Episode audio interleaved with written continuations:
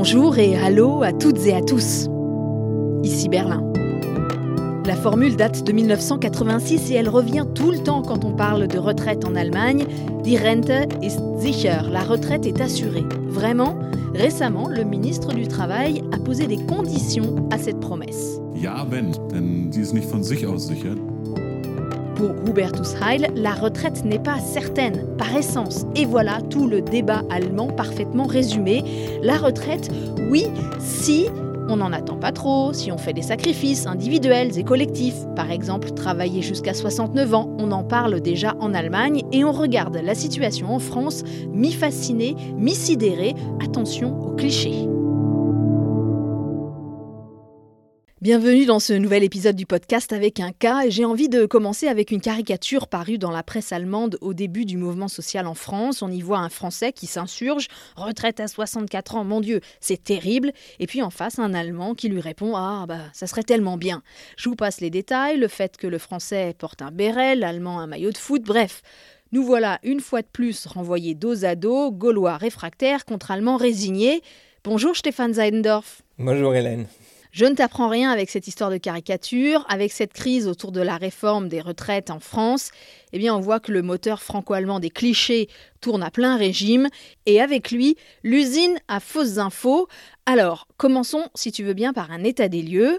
En Allemagne, rappelons-le, le système des retraites a été réformé à plusieurs reprises par la gauche, d'abord sous le chancelier Schröder, puis pendant les années Merkel, sous l'impulsion du SPD avec lequel elle était en coalition. Et la dernière grande réforme, c'est l'œuvre de Franz Müntefering, qui était une grande figure de la social-démocratie et qui d'ailleurs, en passant, a commencé à travailler à 14 ans comme apprenti dans la métallurgie. Que nous dit ce texte, Stéphane? Quel est l'âge légal de départ à la retraite en Allemagne? Alors, comme en France, il y a un premier âge où on peut partir au plus tôt si on a travaillé suffisamment d'années. C'est, surprise, 63 ans. Et il y a l'âge euh, où tout le monde peut partir avec euh, assez ou pas assez d'années de contribution. Ce sera 67 ans. Actuellement, c'est 65 ans et 11 mois, donc 66 ans. Oui, on passe progressivement aux 67 ans. Et le nombre d'annuités qu'il faut retenir, c'est 45. Hein. Il faut avoir travaillé 45 ans à temps plein pour prétendre à une retraite complète. Voilà, ça pour la théorie. Et il y a la vie réelle avec ses aléas, avec euh, les périodes de chômage, les périodes de formation, les périodes de famille, d'éducation d'enfants. Et euh, tout cela fait que, en fin de compte, il y a très peu de gens qui touchent vraiment euh, les 45 ans. Là, il y a beaucoup de nuances d'écrit et très peu de noir et de blanc. On peut constater que depuis ces réformes pour la retraite à 67, les entreprises allemandes ont quand même globalement réussi à garder les Allemands un peu plus longtemps au travail. Cela n'est pas seulement l'effet de la législation, mais aussi évidemment euh, le résultat de la démographie en Allemagne, où nous commençons dès maintenant à ressentir un manque de main-d'œuvre, un besoin de main-d'œuvre notamment qualifiée, et du coup les entreprises réagissent et ça facilite euh, l'emploi des seniors qu'avant on aurait mis euh, à la porte un peu plus tôt. Et donc aujourd'hui, à quel âge réel arrête-t-on de travailler en Allemagne? Alors là, ça devient très intéressant et très très compliqué quand on parle des vrais gens et des vraies retraites. En vérité, on n'est pas si loin les uns des autres. Il y a une âge de départ euh, du marché du travail, c'est-à-dire qu'on s'arrête de travailler, on ne va plus travailler, mais on ne touche pas encore à la retraite. Et là, on est très près en France et en Allemagne, euh, autour de 62 ans. Et ensuite, il y a l'âge quand on commence à toucher vraiment la retraite.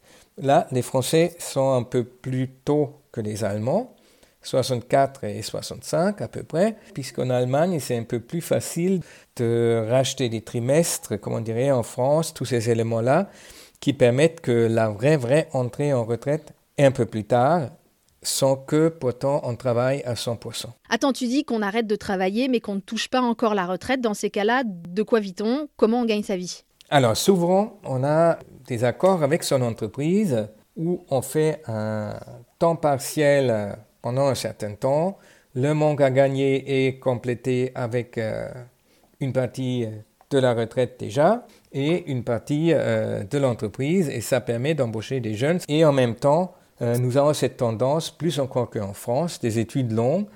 Il y a les, jeunes, enfin c'est même plus des jeunes, qui commencent à cotiser à partir de 30 ans et qui n'arrivent pas à avoir leur annuité pour avoir une retraite complète.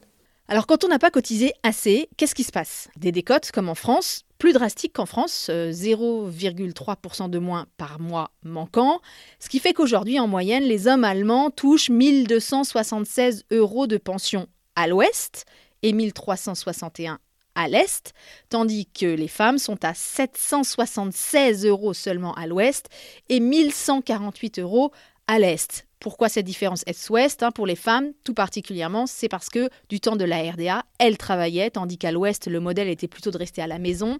Et donc euh, là, on a clairement un très très gros problème de pauvreté pour ces femmes euh, âgées qui n'ont pas du tout assez cotisé ou qui avaient des emplois partiels dans des secteurs sous-payés comme euh, le soin à la personne.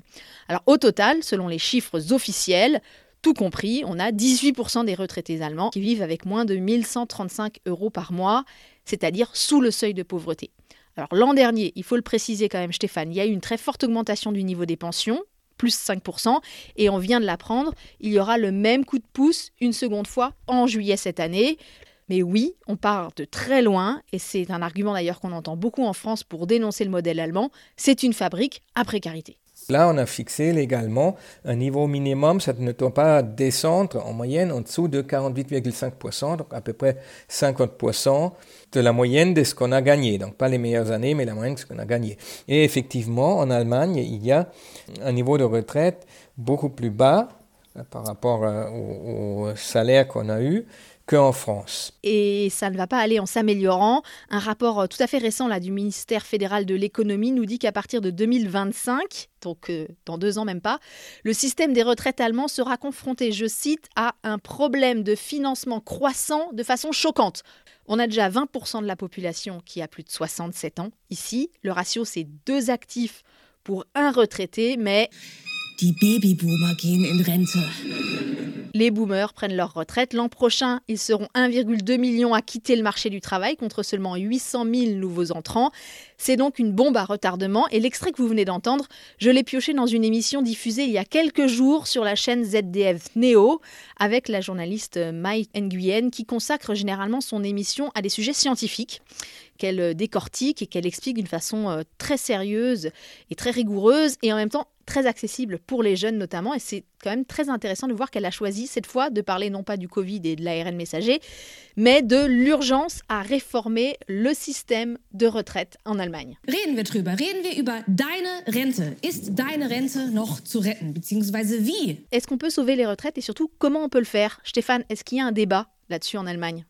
Disons qu'une grande différence avec le débat en France, c'est que depuis euh, la fin des années 90, il y avait une vrai, un vrai débat public euh, s'était préparé avec quelque chose où on pouvait se mettre d'accord qu'on vivait plus longtemps. Et si on vivait plus longtemps, ben, il fallait travailler plus longtemps. Et qu'il y a une démographie qui joue contre le système de retraite actuel. Même si maintenant il y a beaucoup plus d'enfants en Allemagne qu'il y a 10 ans, il y a des équilibres.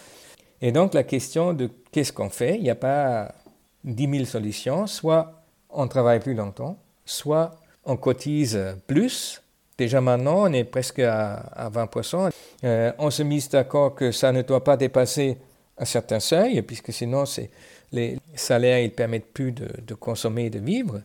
Ou alors, on élargit le secteur euh, de la retraite privée, euh, capitalisée ou autre.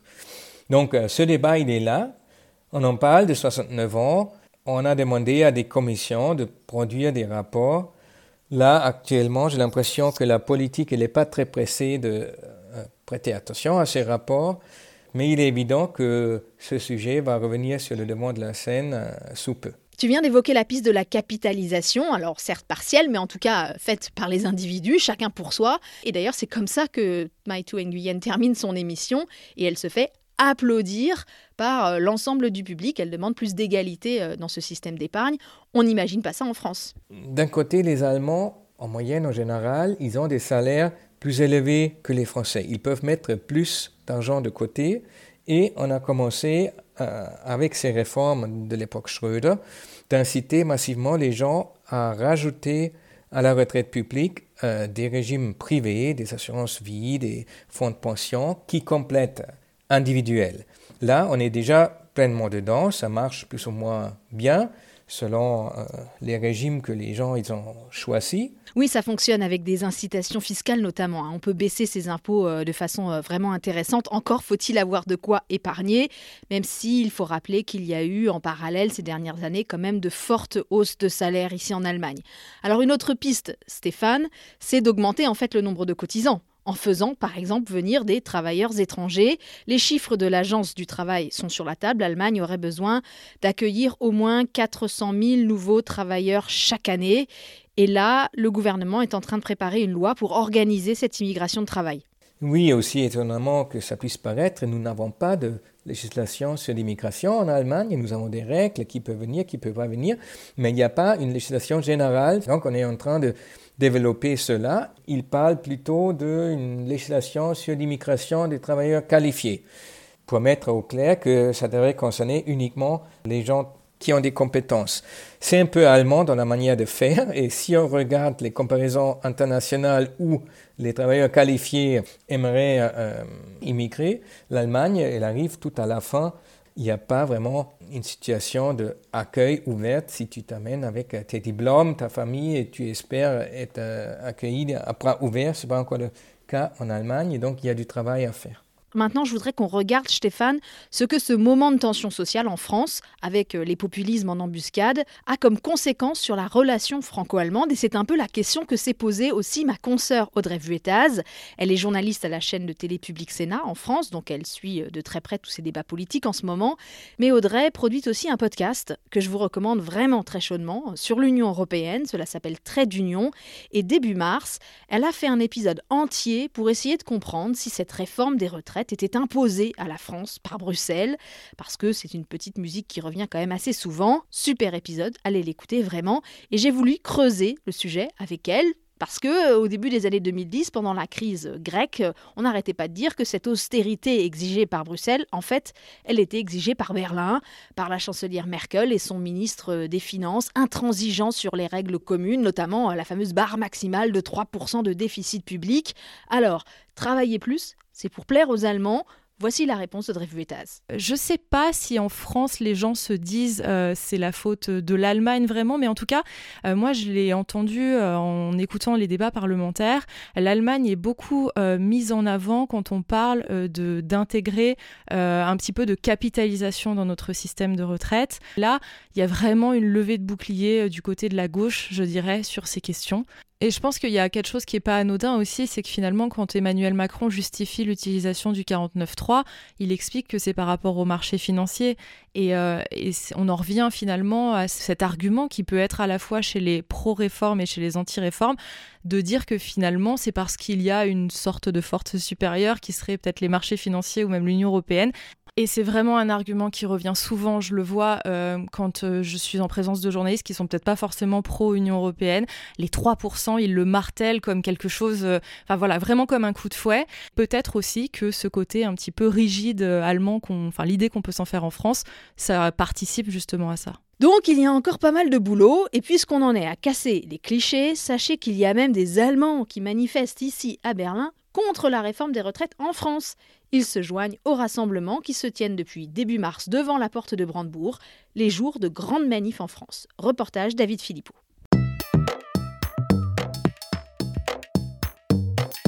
Alors, euh, bonjour aussi en français. Ce n'est pas la foule des grands jours ni l'ambiance du grand soir, mais le symbole est fort. Le grand syndicat ouvrier IG Metal a déployé sa banderole rouge devant l'ambassade de France il y a aussi des représentants du syndicat des services Verdi.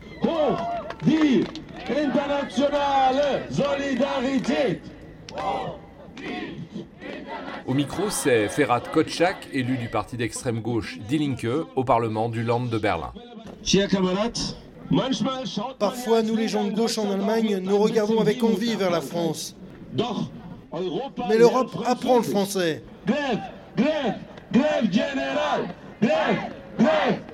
Sauf qu'en Allemagne, rappelle-t-il, le droit de grève est très réglementé. C'est ça, en Allemagne on n'a pas le droit de faire grève si les syndicats ne sont pas en période de négociation et s'ils ne mobilisent pas exprès. Mais il faut que ça change. D'ailleurs, l'interdiction des grèves sauvages en Allemagne est une loi qui date de l'époque nazie et nous devons absolument la faire tomber. Détail intéressant, quand les syndicats allemands ont signalé début mars qu'ils voulaient faire un rassemblement devant l'ambassade de France, c'est la police de Berlin qui leur a suggéré de s'associer à la NUP autour de l'ancienne candidate aux législatives, Asma Ramaoui-Claquin. Nous sommes à 1000 km de Paris et je ne vois pas une mobilisation qui s'essouffle. Ria est venue avec une pancarte alertant sur la pauvreté des retraités allemands. L'Allemagne est un anti-modèle, dit cette syndiquée de IG Metall. La baisse du niveau des pensions chez nous a un prix social. C'était le même débat qu'en France. Les caisses sont vides, il n'y a plus assez d'argent. Je tiens une permanence à l'assurance retraite et je peux vous dire que beaucoup de gens reçoivent immédiatement un formulaire pour demander l'aide sociale car ils ne pourront pas joindre les deux bouts à la retraite. C'est de la pauvreté programmée. Dans cette petite manif franco-allemande, les slogans se mélangent, on reprend les rengaines des cortèges allemands, mais avec un message pour le gouvernement français.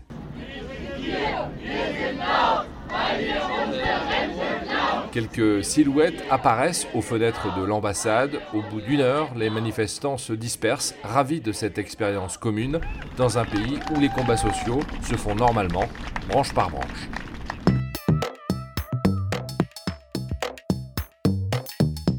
Stéphane Seidendorf, je rappelle que tu es directeur adjoint de l'Institut franco-allemand de Ludwigsburg. Est-ce que le DFI a été beaucoup sollicité ces dernières semaines euh, par les médias allemands pour expliquer ce qui se passe en France? La couverture médiatique me paraît quand même assez importante, mais j'ai l'impression que les articles oscillent vraiment entre fascination et sidération. Ça épate les Allemands que les Français puissent à ce point se mobiliser, et en même temps, ils sont quand même assez stupéfaits de la situation.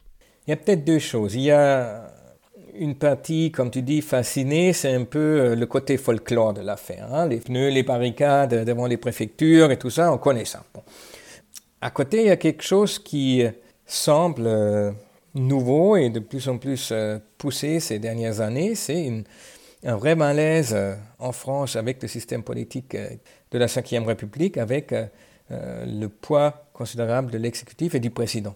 Euh, là, les Allemands, ils ne comprennent pas grand-chose, puisque c'est tout le contraire de ce qu'on connaît ici. Pourquoi le président, il peut euh, faire passer une réforme comme celle-là sans la faire voter au Parlement, tous ces éléments-là? Il y a très peu d'explications et du coup, un peu d'inquiétude du chemin que la France, elle va prendre.